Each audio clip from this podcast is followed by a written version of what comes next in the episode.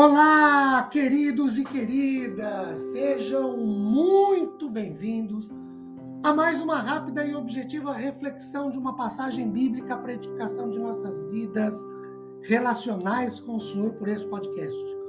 Meu nome é Ricardo Bresciani, eu sou pastor da Igreja Presbiteriana Filadélfia de Araraquara, situada na Avenida Doutor Leite de Moraes, 521, na Vila Xavier.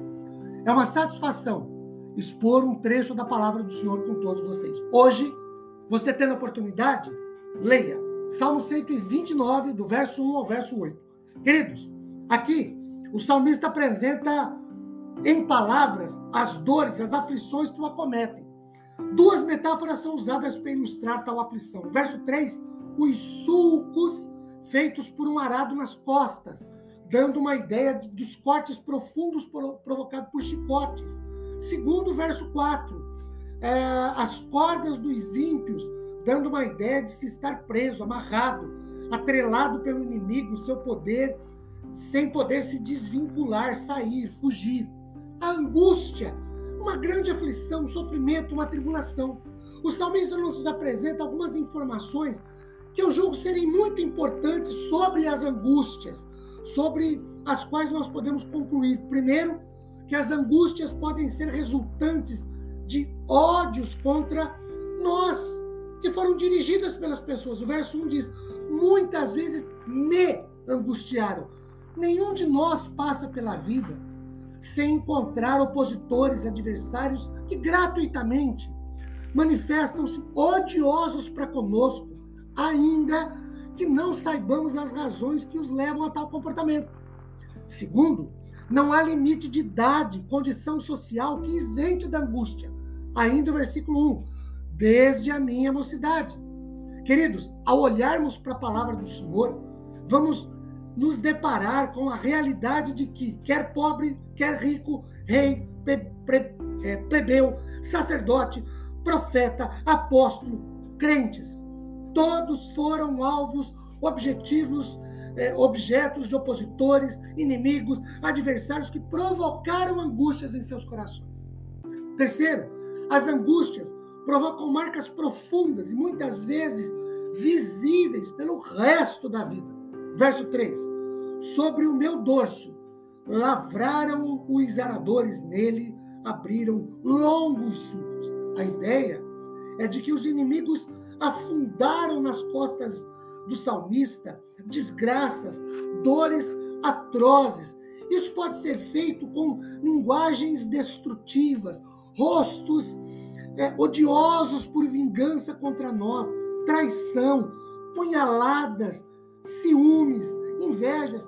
Tudo isso pode nos marcar para o resto da vida. Agora, a grande questão é como vencer esse estado de angústia. Quero propor três passos. Primeiro, olhar para a justiça de Deus que intervém a nosso favor.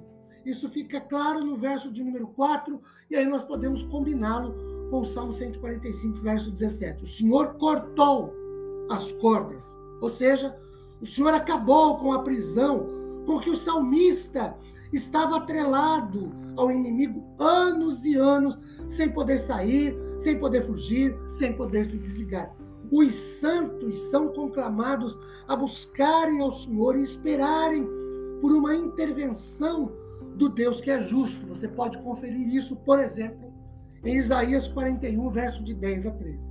O segundo passo, os meus inimigos são também inimigos de Deus, verso de número 5. Sejam envergonhados e repelidos todos os que aborrecem a Sião. No caso de Paulo, em Atos 9, 4, Jesus lhe pergunta por que me persegue. Paulo saiu para perseguir a igreja, para perseguir aos crentes, mas na verdade perseguia ao Senhor. Promessas para nós. Primeiro, de acordo com Zacarias 2:8, somos a menina dos olhos de Deus. Segundo Romanos 12, 18 a 19, a vingança pertence ao Senhor. Então os meus inimigos são inimigos de Deus. Terceiro, vencemos o mal com o bem. Verso 8: Nós vos abençoamos. O salmista, depois de tanto sofrer, tanto padecer, ser traído, ter as costas marcadas por longas e profundas brechas, tudo provocado pelos inimigos, ele tem personalidade para abençoá-los. É o ensino bíblico para os salvos dado por Jesus em Lucas 6, 32, 36. E há promessas de bênçãos de acordo com Romanos 12, 20. É fácil? Não. Abençoar quem nos persegue, abençoar quem nos faz mal, não é nada fácil, mas é possível e quando se faz isso, existem bênçãos, existem vitórias, existem conquistas. Que Deus nos dê sua graça, Deus nos dê consolo, conforto, renove o nosso ânimo, nos dê vigor. Amém, queridos.